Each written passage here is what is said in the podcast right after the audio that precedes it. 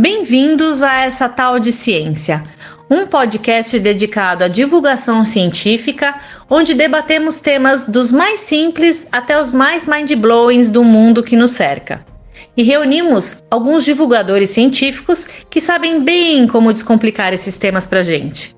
O Jefferson Stefanelli, da página Universo Genial, a Alessandra Rocha, do canal Estimulando Universos, a Jaquita, do canal Café com Pimenta com Jaquita, o Pércio, da página Quântico Raiz, a Cris, da página Via Saturno, o Rogério, da página Astronauta Urbano e eu, Dani, da página Planeta Inusitado.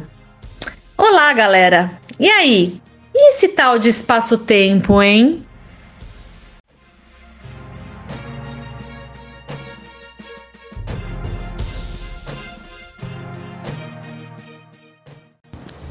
E aí, pessoal, bom dia, boa tarde, boa noite, conforme o horário que vocês forem assistir, não, ouvir né, o nosso podcast. Essa turma aqui tá bem legal. E eu vou começar com uma pergunta aqui. Ah, antes deixa eu me apresentar. Eu sou a Jaquita do canal Café com Pimenta e vamos começar. Vamos lá. Quem entre nós pode falar sobre o que é esse tal espaço-tempo? Ah, que assunto maravilhoso para começar o nosso podcast. Salve galera, aqui é Jefferson do Universo Genial, tudo bem? Galera, espaço-tempo é algo sensacional, algo que faz nós pensarmos em relação ao nosso universo. Imagine-se que antes de 1900 acreditava-se que o espaço, que o nosso universo seria só apenas um plano de fundo. E apareceu um senhor cabeludo de bigodinho em 1905 chamado Albert Einstein, que teorizou que o espaço e o tempo são faces da mesma moeda, que o espaço e o tempo são únicos, que o que altera o espaço e o tempo é a velocidade em que você se locomove. Isso é simplesmente sensacional. Se você imaginar que o espaço e o tempo são únicos, que qualquer objeto com grande massa dentro do nosso universo cria-se um peso sobre o tecido do cosmos, fazendo que se surja a gravidade. Espaço-tempo, apesar de não compreendermos direito, porque vivemos num planeta, vivemos num ambiente de três dimensões, a quarta dimensão, que seria o espaço-tempo, é bem complicada para entendermos, mas é algo real. Não é mais algo hipotético. Se transformou numa teoria chamada de teoria da relatividade geral do famoso Albert Einstein. Olá a todos, eu sou Alessandra Rocha do canal Estimulando Universos e esse papo não poderia ser melhor.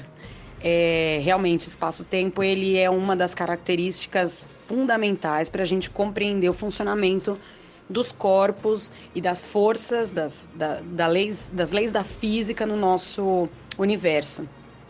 É, uma coisa legal do, do do espaço-tempo e é, da teoria da relatividade é que realmente antes do tal senhorzinho de bigode, é, a gente realmente percebia as coisas em três dimensões, né?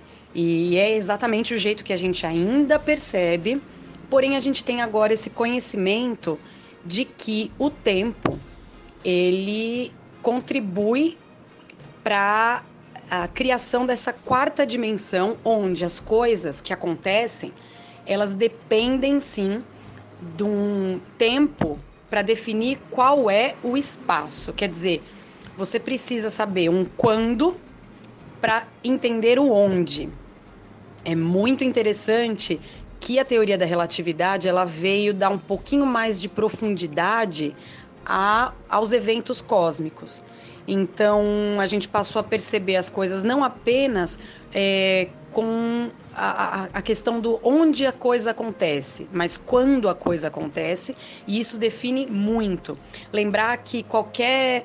Depois da, da, da teoria da relatividade, qualquer coisa que acontece no universo a gente chama de evento, justamente por isso. Porque não importa apenas onde ela está acontecendo, mas em que momento ela está acontecendo, porque dependendo do tempo, ela acontece de formas diferentes. E é exatamente isso que é, tange aí o nosso conceito de gravidade. Vem exatamente daí. Não importa onde que a coisa está acontecendo, mas também quando ela está acontecendo, para a gente poder ver os efeitos da gravidade. É, e o mais interessante disso tudo, da gente entender a geometria do nosso universo, é que você compreende que quanto mais rápido você se locomover próximo à velocidade da luz, mais devagar o tempo passará para você. A dilatação temporal, também teorizada por Albert Einstein, explica alguns fundamentos essenciais da força gravitacional dos astros, que está ligado diretamente a essa geometria, diretamente ao espaço-tempo. A velocidade máxima do universo hoje, os 300 mil quilômetros por hora que o fóton percorre durante um ano no vácuo, é inatingível para qualquer massa do nosso universo. E quanto mais rápido você se locomover, mais devagar o tempo passará para você. Você começa a entender melhor essa geometria do universo, o espaço-tempo, através das equações de Albert Einstein, através da massa, da energia, a famosa E igual a mc ao quadrado, energia igual a massa vezes velocidade da luz ao quadrado. A compreensão do nosso universo através do espaço-tempo está completamente ligado a tudo. A teoria da relatividade geral, que embasou esse espaço-tempo, ela é simplesmente essencial até os dias atuais. Ah, galera, e só corrigindo, é 300 mil quilômetros por segundo a velocidade da luz, ou 9,460 trilhões de quilômetros em um ano no vácuo. Falei errado no áudio anterior. É 300 mil quilômetros por segundo. Pois é, Jefferson, aí é que aí até aí o meu cérebro vai, entendeu? Quando chega nessa questão de quanto mais rápido, menos o tempo passa, realmente eu aí eu, eu emboloto. Emboloto, o tico e o teco não funcionam e não consigo alcançar isso. Uh, tem alguma forma mais lúdica da gente entender isso, por exemplo? Então vamos lá. Como o meu trabalho é fazer divulgação científica para crianças, eu sempre tendo a simplificar alguns conceitos para que fique mais claro a compreensão. É, então imagina assim, gente, vamos lá. Pega um tecido elástico, como se fosse lycra, por, por exemplo, e estica bem, assim. Pega umas 10 pessoas ali, estica esse lençol de lycra. Outra pessoa vai bem no centro ali, ó, vai jogar uma bola de, de boliche, por exemplo. Né? Não, não faz isso com muita força, tá? Senão você realmente vai rasgar esse tecido. Mas enfim, joga alguma coisa de massa bem é, consistente ali no centro desse tecido de lycra. O que você vai ver é que o tecido ele vai curvar em sentido a essa, esse objeto de massa. E aí você vai colocando outros objetos com massas diferentes nesse tecido. E você vai compreendendo essa curvatura, como é que, que ela vai se dar. Bom, então isso primeiro é o que a gente chama esse tecido do espaço-tempo do universo. Quando você tem um corpo de muita massa, ele é, curva esse tecido espaço-tempo. E por que, por que, que isso é importante? No que a gente estava falando sobre determinar um espaço e um tempo para saber quando esse evento e como esse evento está acontecendo. Pelo simples fato de que este, esta curva é o que determina a interação gravitacional entre os corpos no universo. Se você agora jogar uma bolinha de gude, é, você vai ver exatamente a trajetória que essa bolinha vai fazer em direção a essas diferentes massas. E aí a gente consegue explicar o movimento gravitacional, o movimento de órbitas, né, através da curvatura do espaço-tempo. E saber isso que o Jefferson estava falando anteriormente sobre a diferença da velocidade com que você, é, com que os eventos, né, acontecem no universo.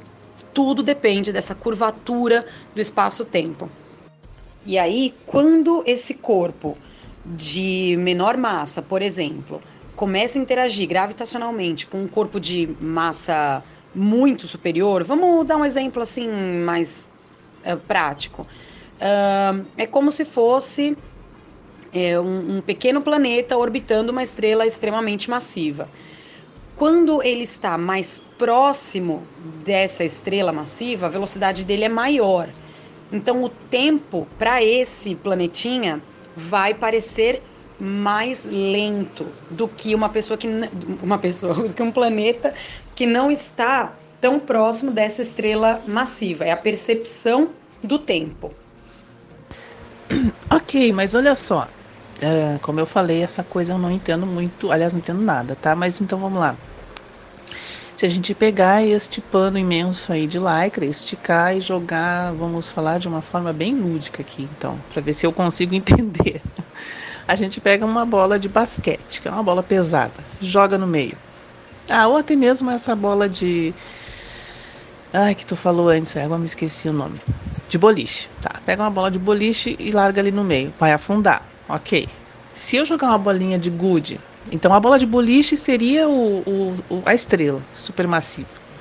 Aí joga uma bola de, de tênis, vai, lá na ponta é, do, do tecido. Ela vai escorregar para o meio, certo? É isso, esse é o princípio, né? Pelo que eu estou entendendo. Mas como e por que que quanto mais próximo essa bola de tênis chegar da bola de boliche, para ela, na percepção dela, uh, vai parecer mais lento. Me parece que, não sei, eu me colocando na posição da bolinha de tênis, a impressão que eu tenho é que essa bola de tênis vai andar cada vez mais rápido. Como que para ela o tempo vai parecer mais lento? Essa parte eu não consigo entender, gente, sinceramente. A tua colocação foi perfeita, Alessandra. É isso mesmo. O exemplo que a Jack deu em cima de a gente não conseguir entender o porquê da dilatação temporal, isso é uma coisa comum, é muito complicado a gente entender essa quarta dimensão. Esse exemplo da dilatação temporal, que já foi provado em laboratório isso, existe só para mostrar que o tempo não é absoluto. Um exemplo prático feito em laboratório alguns meses atrás, existe uma partícula quântica chamada muon, muon, que ela tem uma durabilidade de nanosegundos. Ela cresce, ela nasce, e quando ela entra em contato com a atmosfera, ela morre. Ela tem assim, nanosegundos de vida. Eles pegaram dois muons, ou muons, e colocaram dentro do LHC, do grande colisor de hadrons. Lembrando que eles têm nanosegundos de vida. Um muon ficou paradinho lá no LHC, o outro foi disparado para contornar o LHC próximo à velocidade da luz. Quando esse muon terminou a sua volta e chegou no ponto inicial, o outro já tinha morrido, já tinha sumido, já tinha desaparecido, porque eles têm segundos de vida. Mas o porquê que aquele outro que deu aquela velocidade próximo da luz retornou ao seu início com vida ainda? Porque quanto mais rápido você viaja próximo da luz, mais devagar o tempo passa para você. A dilatação temporal, aquele paradoxo dos gêmeos que o Einstein uma vez teorizou, é provado cientificamente hoje.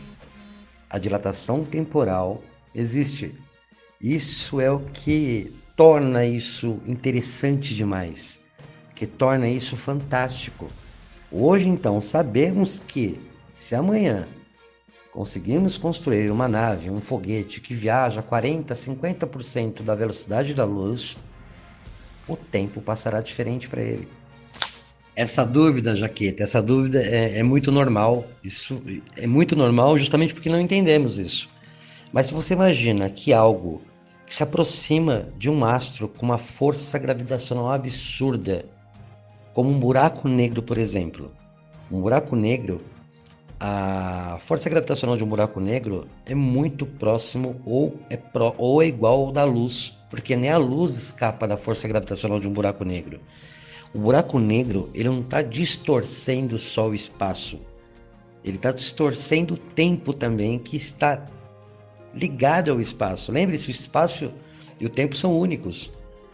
Um objeto tão massivo como um buraco negro, ele consegue, devido à sua força gravitacional, à sua densidade, à sua singularidade, à sua massa, curvar tudo em torno dele. Por isso que ele absorve detritos, astros planetas, estrelas e a própria luz. Ele curva o espaço-tempo em torno dele para comer tudo que tem em volta dele.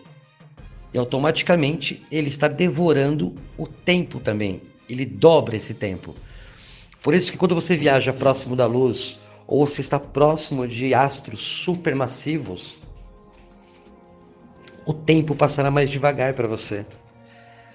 O que nós aqui, os seres humanos que vivemos na terceira dimensão somente, temos que abrir mais a cabeça, abrir mais a mente e começar a compreender um universo de quatro dimensões. Aqui nós comemoramos as datas de aniversário, comemoramos os anos somente porque a Terra deu uma volta em torno do Sol. O tempo é relativo, como diria Albert. Ok, ok. Até a parte do buraco negro, gravidade, toda essa interação aí, até eu consigo ir. sei, sei também da. É toda essa parte da força, tudo gravitacional. Ok, isso aí é relativamente fácil de entender. Pelo menos eu já consegui um pouco, né? não vou dizer que tudo, mas enfim. Eu, eu já vi, já li, entendo o conceito escrito ali, sabe? Eu sei que quanto mais próximo, mais devagar o tempo vai passar, né? Mais lentamente ele vai passar. Por causa da gravidade. Então, tecnicamente, a, o espaço-tempo está diretamente relacionado com a gravidade. É isso? Também, também com a gravidade. Porque a massa dos objetos cria gravidade e a gravidade dilata o tempo, devido à, à grande massa desses objetos.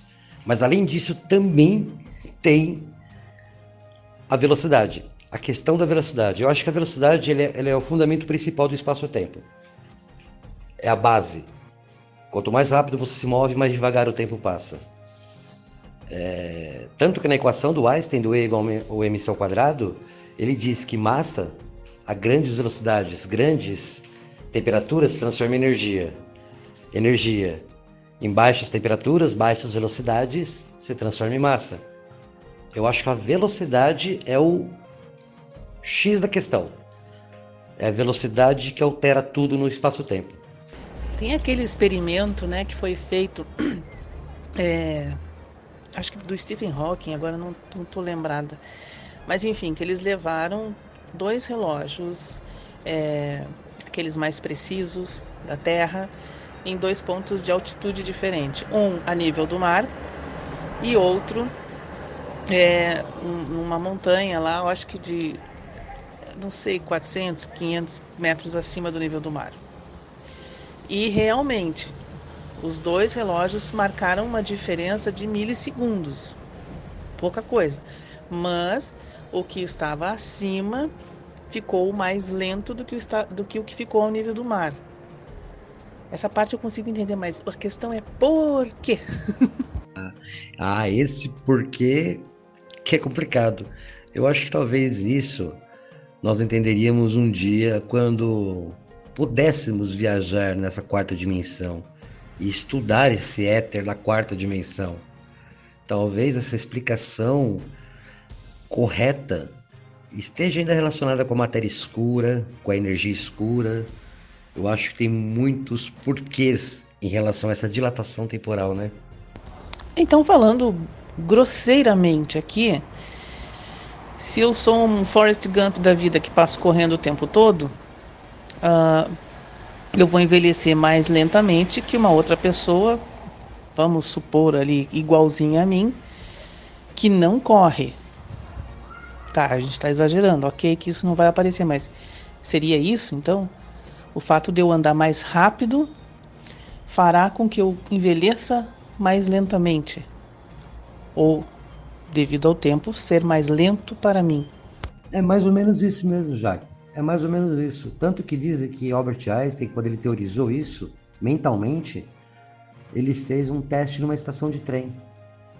Um cara de pé na plataforma observando um trem dando voltas na estação. O tempo para essa pessoa na plataforma seria, passaria diferente para aquela pessoa que está dentro do trem, lógico, andando numa velocidade muito grande, não próximo da luz, mas 30, 40% da luz o tempo para aquela pessoa dentro do trem passaria diferente para aquele cara que está na plataforma. O paradoxo do gêmeo explica isso de uma forma absurdamente linda. dois gêmeos na Terra, cada um tem 30 anos, um permanece na Terra, o outro viaja para a próxima Centauri, por exemplo, o planeta próximo da Terra que está a 4.2 anos luz de distância. Vamos supor que esse cara viaja a 50% da velocidade da luz. Quando esse cara voltar da próxima Centauri, passarou, passará passarão 4, 5 anos para ele. Ele chegará na Terra com 35, 36 anos. O seu irmão, que permaneceu na Terra, terá 60, 70 anos de vida.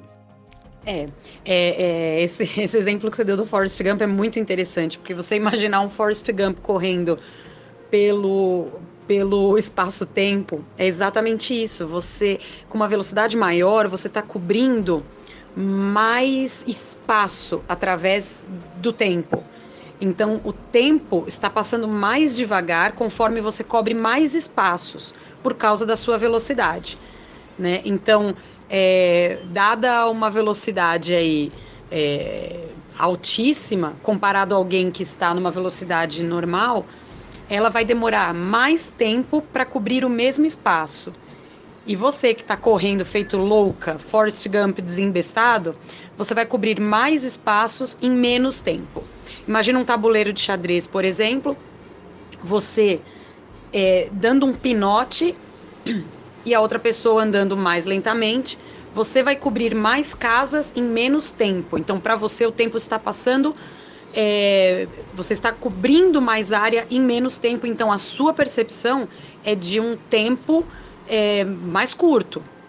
Já a pessoa que precisa, que está numa velocidade mais baixa, é, ela vai cobrir os mesmos quadrados, as mesmas casas que você num tempo maior. Então, ela vai chegar nesse lugar com a percepção de ter vivido mais, vamos dizer assim. Agora eu acho que eu entrei no insight, momento insight. Agora acho que eu comecei a entender. Vamos lá, mais cinco dias de explicação, eu chego próximo da metade do entendimento. é, mas assim ficou um pouquinho mais simples para mim entender mesmo, Alessandra. E como eu falei, né? Como tu tá acostumado com criança, para mim tem que ser explicado como se eu tivesse dois anos de idade, porque essa questão espaço-tempo é realmente muito confusa. é, vamos citar um mestre da divulgação científica, que é Richard Feynman, né? Eu acho que a gente, é, para a gente conseguir compreender alguma coisa, é, me, o melhor jeito é a gente estudar essa coisa e tentar explicar para diferentes faixas etárias. Então, qual é a minha explicação disso para uma criança de 5 anos? Assim que eu conseguir me fazer entender e a criança compreender, eu vou para uma próxima etapa. Como é que eu explicaria isso para uma pessoa de 12 anos? E aí eu repito esse procedimento até chegar num doutor, né? E porque assim eu consigo aprofundar o meu conhecimento e eu consigo ver quais são as dúvidas e os gargalos dessa desse aprendizado que eu, que eu tive. Então, passamos da primeira etapa, hein? Acho que consegui me explicar de forma simples, talvez. Ah, com certeza. É isso mesmo, Alessandra. Mas como tudo no nosso universo tende-se a complicar, vamos complicar isso mais um pouquinho. Pelas leis da física, sabemos que nada viaja mais rápido que o fóton, a partícula da luz. Nada viaja mais rápido que 300 mil km por segundo, porque toda massa que atinge essa velocidade, tecnicamente, vai ganhar mais massa e vai perder deslocamento. Para que outra massa consiga atingir essa velocidade, teria que ter uma outra energia com a mesma velocidade da luz, empurrando essa massa constantemente. Beleza? E nem todo o universo tem essa energia possível. Então sabemos hoje que nada consegue ultrapassar a velocidade da luz. Ponto. Vamos piorar mais um pouquinho agora. Então, sabemos que biologicamente não suportaríamos viajar a grandes velocidades. Como que nós conseguiríamos chegar em Alpha Centauri, que é a estrela mais próxima, o planeta mais próximo da Terra, que está a 4.2 anos-luz de distância. Se viajássemos na velocidade da luz, demoraríamos 4,2 anos para chegar até lá. Mas como isso é impossível, como chegaremos lá? Aí entra a dobra do tempo, a dobra espacial. Opa! Chegaram mais dois aí. Rogério Rocha e Pércio, bem-vindos. Então, deem as opiniões de vocês aí a respeito do assunto, o que, que vocês acham, o que, que vocês têm a comentar. E melhor que isso, né? O que, que vocês têm para me ensinar e a quem precisar, porque eu realmente esse tema espaço-tempo para mim é uma loucura. E aí, galera, beleza? Meu nome é Pércio, eu sou do canal Quântico Raiz. Também vou dar os meus pitacos aqui no nosso podcast Essa Tal de Ciência, né? O assunto que foi escolhido hoje aí foi esse tal espaço-tempo, né? Que maravilha, um assunto aí bem, bem tranquilo aí para começar, né? Bem sussa, para a gente começar nossa, nossos bate-papos aí com o pé direito aí já quebrando a cabeça. Bom, o que, que eu posso falar sobre o espaço-tempo, né? Que já vem sido falado aí no nosso bate-papo, né? É, nós vivemos imersos num tecido espaço-tempo. Na maioria das vezes a gente não se dá conta, né? A gente fala tecido espaço-tempo, né? Uma analogia bem interessante para a gente tentar entender o conceito, né? E a gente sabe também que esse tecido espaço-tempo é curvo e essa curvatura se dá pelo efeito da massa, pela distorção que a massa dos corpos celestes provoca nesse tecido espaço-tempo. Né? A gente sente esses efeitos pelo que a gente chama de gravidade.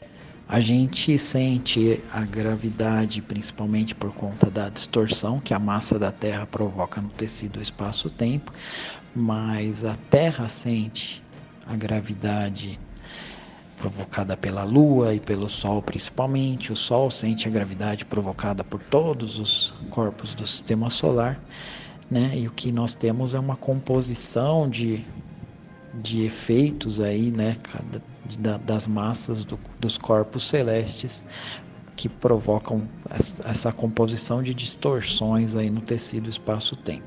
Os efeitos que a gente chama assim de mais bizarros, né, previstos pela pela relatividade, né?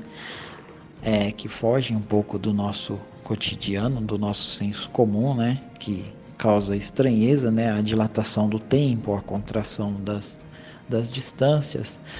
É, a gente não percebe isso no nosso dia a dia, né? Não percebe isso diretamente, porque as massas envolvidas e as velocidades envolvidas elas estão muito, mas muito abaixo do que seria necessário para a gente ter essa percepção de dilatação do tempo, contração de distâncias, né? Então, a massa do Sol, por, maior, por maior que o Sol seja, não, não é não, não, não faz com que a gente tenha essa percepção, né? E o, o que, que a gente hoje sabe que pode fazer com que a gente tenha essa percepção, né, que é o foco dos, de, de, de, vários estudos atualmente, são os buracos negros. Né? Os buracos negros é uma, uma enorme quantidade de massa contida num espaço muito pequeno que gera uma densidade de massa gigantesca que provoca uma distorção perceptível, uma distorção absurda no tecido espaço-tempo e é objeto de muitos estudos. Então, um buraco negro, ele possui uma densidade de massa bilhões e bilhões de vezes maior do que o do Sol, né? Então ele distorce muito o tecido. Se você conseguisse se aproximar de um buraco negro, você veria, né? Ter, você teria a sensação da dilatação do tempo. Ela seria perceptível porque as coisas aconteceriam muito mais lentamente se você comparar com alguém que está aqui na Terra, por exemplo. O que, que significa esse fato da, de nem a luz consegue escapar de um buraco negro, né? Por que, que isso acontece? Vamos trazer esse problema aqui para o nosso planeta Terra, né? Então, é, a gente tem a curvatura, né, a distorção que a Terra provoca no tecido espaço-tempo e a gente sente isso através da gravidade. E se você quiser escapar dos efeitos dessa distorção que a Terra provoca no tecido espaço-tempo, você teria que se lançar no espaço com uma velocidade de mais ou menos de 40 mil quilômetros por hora. Isso é calculado em virtude da massa da Terra. Agora, imagina no caso do buraco negro que esse cálculo ele dá um valor acima de 300 mil quilômetros por segundo, né? Acima de um bilhão, mais de um bilhão de quilômetros por hora. Quer dizer, essa é a velocidade de escape de um buraco negro, né? O que, que isso significa? Que nem a luz consegue chegar nessa velocidade, né? Nem a luz consegue chegar numa velocidade superior a 300 mil quilômetros por segundo. Então nem a, a luz consegue escapar do buraco negro. Daí você imagina o tamanho da distorção que esse corpo celeste, se é assim que a gente pode dizer, né, que esse buraco celeste provoca no tecido espaço-tempo. E por que que eu entrei nesse assunto de buraco negro, sendo que o pessoal estava conversando sobre outra coisa? É para quê? É para falar, para dar uma dica aí, né, de como que a gente vai conseguir construir ou bolar uma dobra né, no, no tecido espaço-tempo, né? O que, que a gente precisa para poder fazer uma dobra no tecido espaço-tempo. Então ficou aí a dica do buraco negro. E aí pessoal, tudo certo? Aqui é o Rogério Rocha do canal Astronauta Urbano. É, esse tema de espaço-tempo é uma coisa que mexe com a imaginação de todo mundo, né? Fala a verdade. e, e é, muito, é muito engraçado isso, né? Que que nem esse exemplo da para fazer com a lycra que a Alessandra explicou, né? Se a gente pegar as pessoas, as pessoas que estão de um lado segurando a lycra e de encontro com as pessoas que estão tá do outro lado, essa lycra ela vai dobrar e a gente vai fazer aí uma dobra no espaço-tempo, né? Que que é o famoso é o famoso conhecido e não provado cientificamente o buraco de minhoca, né? Que forma um, um corredor que ele encurta o espaço. Então, é, a gente, assim, hipoteticamente, a gente pode ir de uma galáxia para outra, que uma distância de milhões de anos-luz, a gente pode chegar lá em cinco anos, por exemplo, né? É um filme muito legal que eu acho que a maioria das pessoas que gostam desse, desse tema de astronomia e deve ter assistido, e se eu não assistiu, dá um pause aqui nesse podcast e vá assistir agora, que é o filme Interestelar, né? O Interestelar ele aborda muito essa questão de, de espaço-tempo, de assim, de inclusive a, questão de quanto mais rápido o astro gira, mais devagar o tempo passa, porque eles vão para uma outra galáxia, né, através de um buraco de minhoca. É, sem isso seria impossível, né? Impossível. E também quando eles chegam naquela galáxia, no lugar da estrela, tá um buraco negro, o famoso Gargantua, né? Que até antes da imagem aí do, do buraco negro aí, real, é o, a coisa que mais, assim, a imagem que mais se aproximava, né? Da, da, da parte, parte, assim, como representa de verdade um buraco negro, né?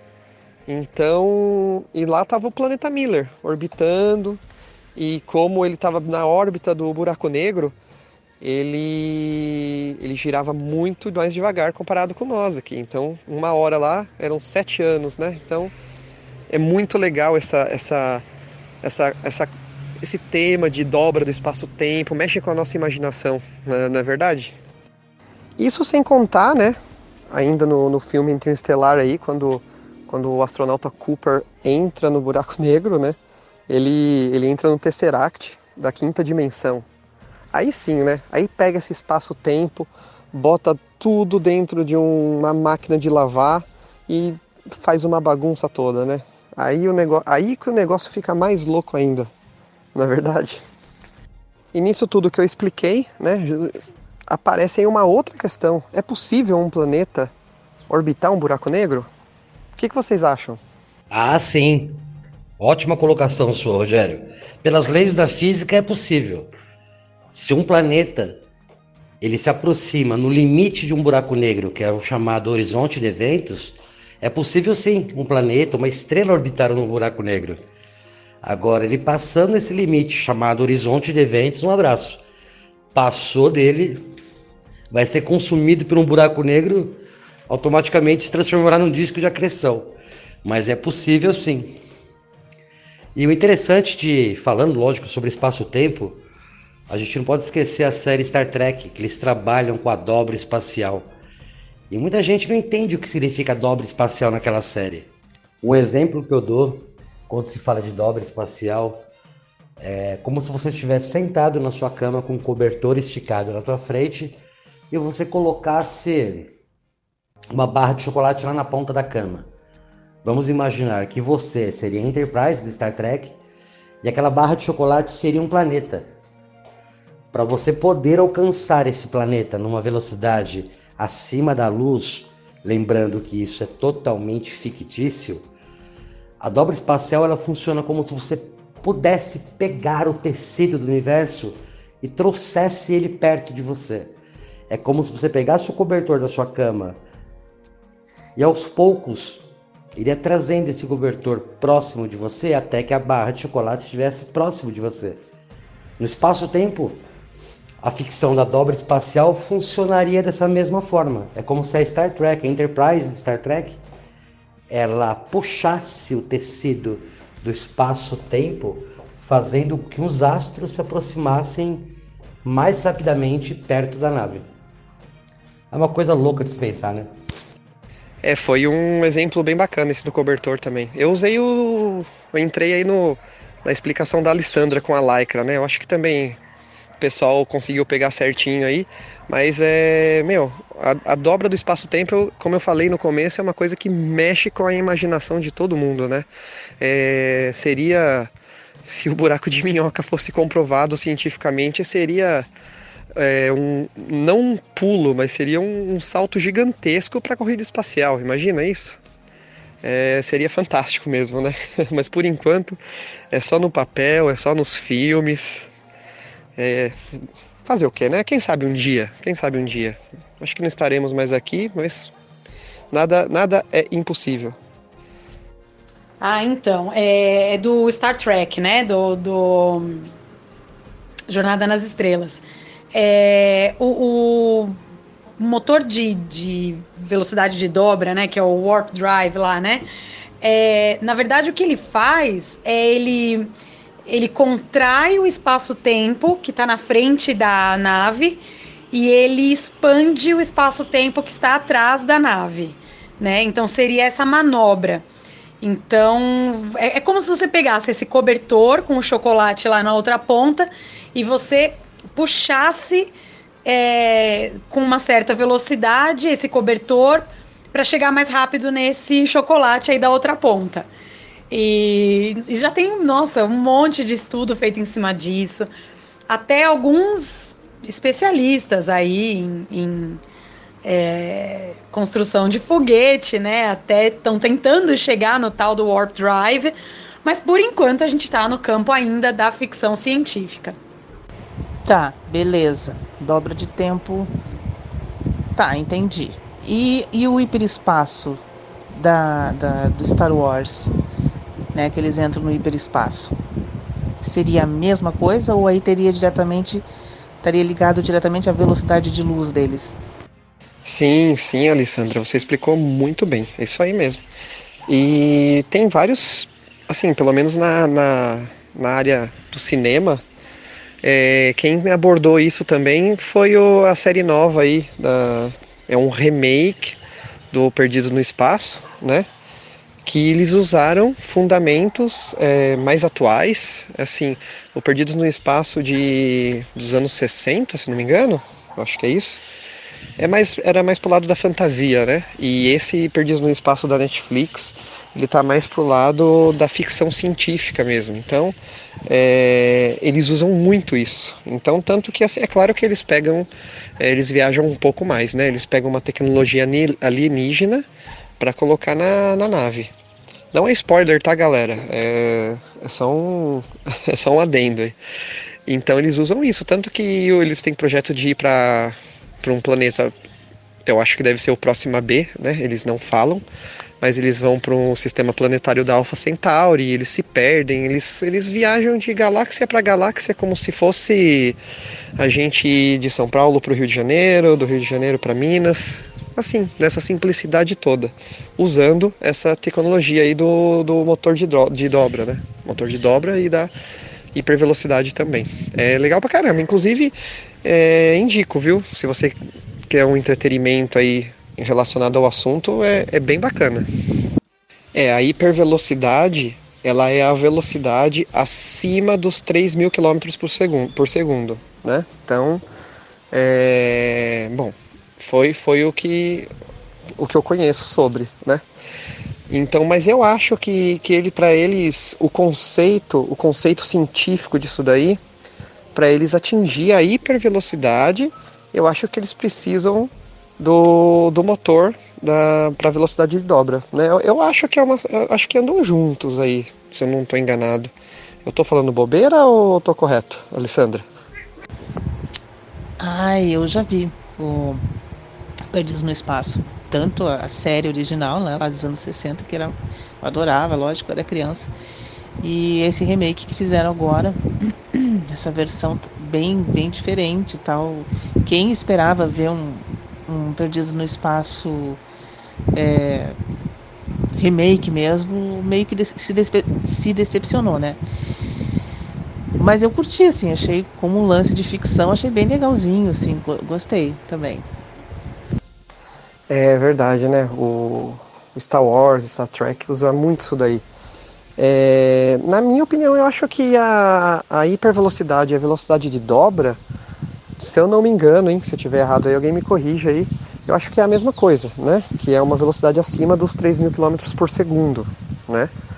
É, teoricamente é impossível, alguma coisa nada foi comprovado ainda que ultrapasse a velocidade da luz, se bem que eu acho que eu já li algum artigo aí que um pulsar, acho que foi algum pulsar ou alguma coisa assim, um quasar, expeliu, expeliu é, matéria acima da velocidade da luz, mas eu não sei se é se é verídico isso, tá bom? Não sei. Então, essa velocidade aí, com certeza, é uma velocidade que você conseguiria atingir é, destinos muito mais longínquos, né? Mas eu acho que, na minha opinião, ainda o, o buraco de minhoca ele é a, a hipótese aí que você consiga chegar em distâncias mais longes, né?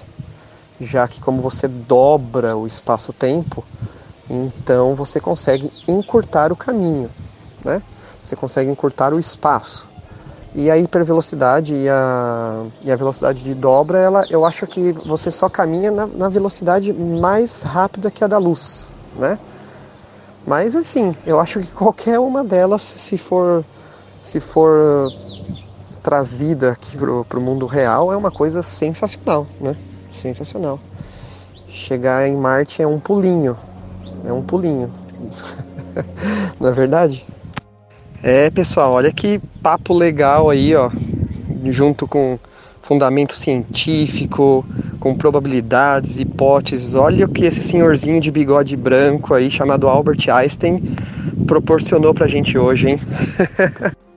Bom, até onde eu sei, é, a, o lance do hiperespaço de Star Wars, ele é uma são extras, são dimensões extras entrelaçadas, né? Então, para você chegar, por exemplo, a Tatooine ou algum outro sistema planetário, enfim, é, você deve ativar esse hyperdrive aí, esse motor ali, para você alcançar realidade, é, é, dimensões paralelas. Você viaja através das dimensões, o que já não seria relacionado com o espaço-tempo, que é a quarta dimensão.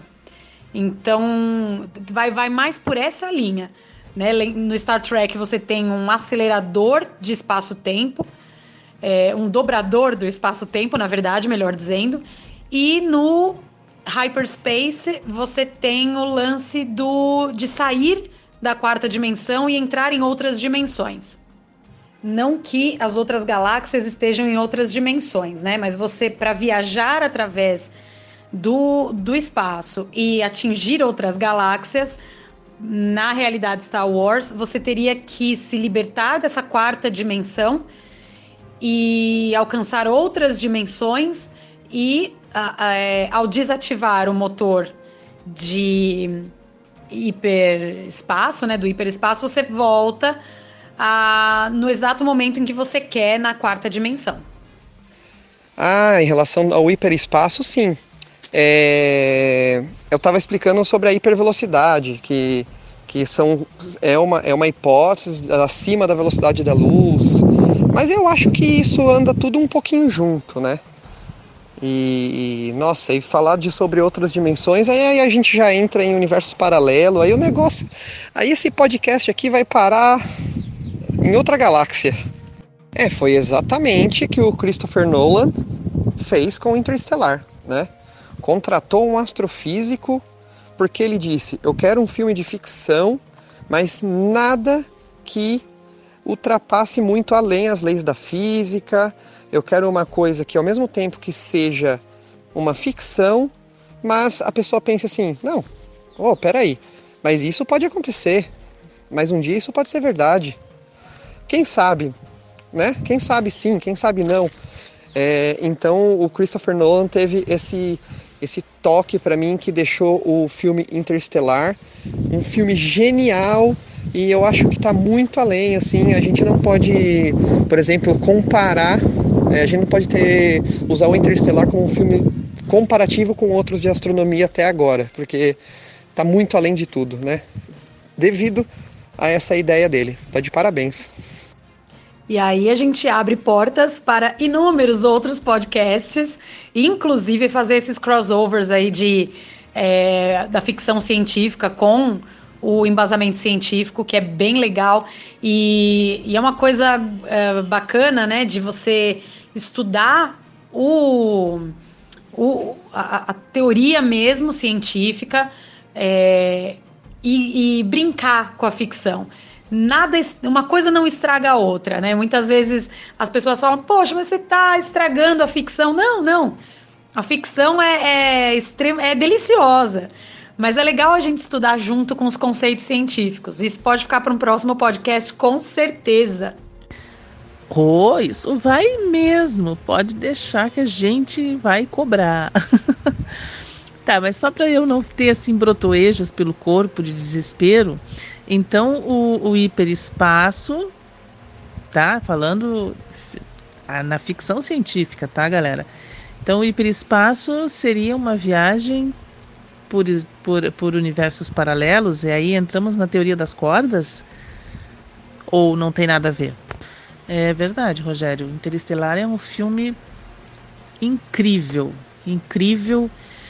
É difícil para algumas pessoas que eu acho que quem não curte, né, essa área, então realmente não consegue ver o filme porque se irrita. Mas é um filme maravilhoso, incrível. A gente fica assim abobado de olhar. Eu já vi, sei lá, perdi a conta de quantas vezes eu vi. E eu não, não que eu esteja comparando, tá? Mas eu coloco na mesma linha do Interestelar o 2001 do, do Stanley Kubrick, Stanley Kubrick, né? Cara, para mim é o melhor filme de todos os tempos da ficção científica, 2001 e 2010. 2001 ainda mais porque ele é um clássico, né? Enfim, mas é que como eu sou mais velha, pode ser que eu esteja falando bobagem para vocês. Mas eu coloco sim na mesma linha ali os dois, né? Que eles é, é uma viagem, né? Uma ficção, mas nada assim 200% impossível. Não, 2001 a Odisseia no espaço é é assim, cada, cada um dentro do seu da sua época, né? Mas ele é um clássico, né? Ele marcou ele marcou a, os filmes em relação à astronomia, junto com ficção científica. Foi, eu acho que também é um, é um filme sensacional, com certeza. Ah, e tem, tem mais um ponto aí, mas eu vou eu vou jogar esse ponto aí para ver quem que pega essa bola curva, literalmente curva. É, vamos, vamos falar um pouquinho para quem não conhece sobre o, o eclipse de Sobral tem tudo a ver com o que a gente estava falando aqui da curvatura do espaço-tempo e como Einstein pôde mais uma vez comprovar a sua teoria. Alguém quer se arriscar a falar aí? O eclipse de Sobral foi fundamental aí para comprovar aí para bater o martelo mesmo na, na teoria da relatividade, né, do, de, de Einstein, porque antes disso era o mecanicismo clássico de Isaac Newton que predominava, né? Então foi um passo muito grande em relação ao conhecimento do universo. Essa é a minha opinião que eu tenho do, sobre o eclipse de Sobral. E foi muito legal que as pessoas na época, muitas pessoas, como era, era uma cidadezinha, era né, uma cidadezinha, né? Sobral, uma cidade pequena, as pessoas correram para dentro da igreja pensando que era o juízo final, né? e era, não era um eclipse assim era só um mais um eclipse, vamos dizer assim, mas era um eclipse que estava um monte de, de gente reunida lá, né, justamente para estudar é, a, a, os fundamentos de Einstein, né? Então foi se tornou uma data e um fenômeno aí muito importante para a astronomia aí de todo mundo. Eu acho muito legal, um fenômeno, é um fenômeno sensacional que aconteceu no Brasil, né, gente? Fala a verdade. Legal, né? Essas curiosidades sobre Sobral, porque é, é, tinha também um lance do, do céu, né? No dia do, do eclipse, imagina, toda aquela galera vindo para o Brasil, é telescópio, é equipamento fotográfico, aquelas chapas, tudo isso vindo de navio para cá e tal, e chegar aqui e o céu tava nublado com previsão de chuva. E minutos antes, né, dizem, minutos antes o céu abriu, né, e aí eles conseguiram realmente é, observar o eclipse, tirar várias fotos e comprovar a curvatura que é, você consegue é, medir, né? Eles precisavam de, do momento em que a Lua cobrisse o Sol para medir a, o desvio da luz das estrelas, né? E provar que perto do, do Sol a luz também se curva no espaço-tempo né? Então é muito legal que eles conseguiram fazer isso com o eclipse. E isso já faz 100 anos, né, galera? Isso, isso que eu acho muito interessante, falar um pouquinho também da coisa que eu passo no meu dia a dia, como é, eu trabalho com crianças e tal, e com educação formal, né, em escolas, é, como a gente ainda está tratando, por exemplo, a gravidade na mecânica clássica ainda, com o Newton como uma força, e ainda a gente não. As nossas crianças ainda não estão sendo educadas é, com coisas de que, que, já foram descobertas há 100 anos atrás e provadas e com muitos exemplos e muitas e muitos modelos, né? É, é muito muito curioso e lembrar, né? Quando a gente fala de mecânica clássica e a mecânica quântica, logo após a teoria da relatividade, é, a gente não está dizendo que uma aniquila a outra ou uma é melhor do que a outra, não é isso. A, a mecânica clássica, na questão da, da gravidade e tal, ela descreve o fenômeno, mas ela não explica o porquê. E a teoria da relatividade, ela explica para gente o porquê do fenômeno que a gente sente e vê. Então, lembrar que toda vez que uma nova teoria é, é colocada e testada, a gente está falando de um novo degrau de descobertas e não de um apagar total da descoberta anterior, né? Muito interessante. Isso que você falou, Alessandra, é simplesmente sensacional. Eu aqui nas minhas lives do Universo Genial, as pessoas sempre perguntam para mim se aquela eclipse foi a comprovação final da teoria da relatividade geral. E a gente sempre explica, eu sempre explico que em 2017 o laboratório LIGO detectou as ondas gravitacionais, que são ondas que viajam na velocidade da luz pelo tecido do espaço-tempo. Ondas ocasionadas por colisões de buracos negros, por supernovas. Isso foi mais uma provinha da teoria da relatividade geral de Albert Einstein. E não podemos esquecer a primeira imagem de um buraco negro fotografado no dia 10 de abril de 2019 na galáxia M87, MSR 87, que está a 55 milhões de anos-luz de distância da gente. É lógico, boneco, os buracos negros são invisíveis o que nós conseguimos detectar foi a, o disco de acreção, aquele disco recheado de detritos, de restos de planetas, de restos de estrelas, aquela velocidade absurda da força gravitacional daquele buraco negro transforma aquilo num anel luminoso. É devido às ondas gravitacionais dos buracos negros que formam esse disco de acreção e é devido ao disco de acreção que nós sabemos que lá naquele meio tem um buraco negro. Mais uma prova da teoria da relatividade geral. Mais uma prova da existência do espaço-tempo. É fantástico. E tudo isso também para provar que a Terra não é plana também, né? não tem como.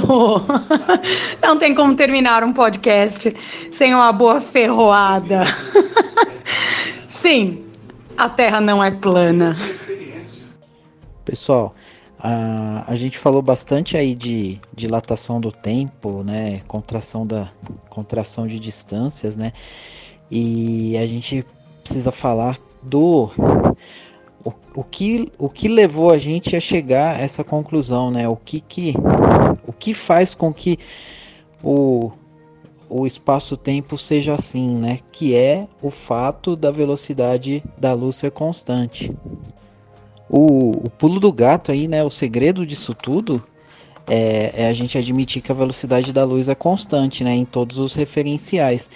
É, se a velocidade da luz é constante em todos os referenciais, se você tiver algo viajando na velocidade da luz, por exemplo, dentro de uma nave espacial, e essa nave espacial está viajando numa certa velocidade, alguém que estiver fora dessa nave e vê essa nave viajando com algo viajando dentro da velocidade das luzes lá dentro não vai poder enxergar isso viajando com a velocidade da luz mais a velocidade da nave. Então o tempo tem que passar mais devagar para essa luz, entre aspas, que está viajando lá dentro, né? Então algo que está viajando na, ve na velocidade da luz dentro de uma nave espacial viajando no espaço, é, o tempo passa mais devagar justamente por conta disso, porque um um observador no referencial fora dessa nave vai, não vai poder enxergar a velocidade da luz a, acima da velocidade da luz. Tem, tem um exemplo né, que, que é dado né, de dois espelhos e um fóton né, viajando na velocidade da luz e batendo nesse, nesse espelho e refletindo de cima para baixo dentro de uma nave. Né? É, você você mede a velocidade desse fóton e ele está na velocidade da luz. Se você fazer esse referencial viajar no espaço numa certa velocidade, um observador de fora ele vai ele vai verificar que esse que esse fóton ele está viajando não de cima para baixo, mas é, numa diagonal, né? Se você imaginar um triângulo, por exemplo, ele vai estar tá viajando na, na hipotenusa, em vez, do, em vez de estar tá viajando no, no cateto. É, só que para ele percorrer esse espaço maior que a gente de fora enxerga, ele não pode fazer isso alterando a sua velocidade, porque a velocidade da luz é constante. Então o que, que ele vai fazer? Ele vai acabar, o tempo vai acabar passando mais devagar para ele. E aí, pessoal, gostaram do nosso podcast de hoje? Olha, porque essa tal de ciência tem muito ainda o que falar, viu? Qualquer dúvida ou informação que vocês quiserem, é só falar com a gente lá no Insta.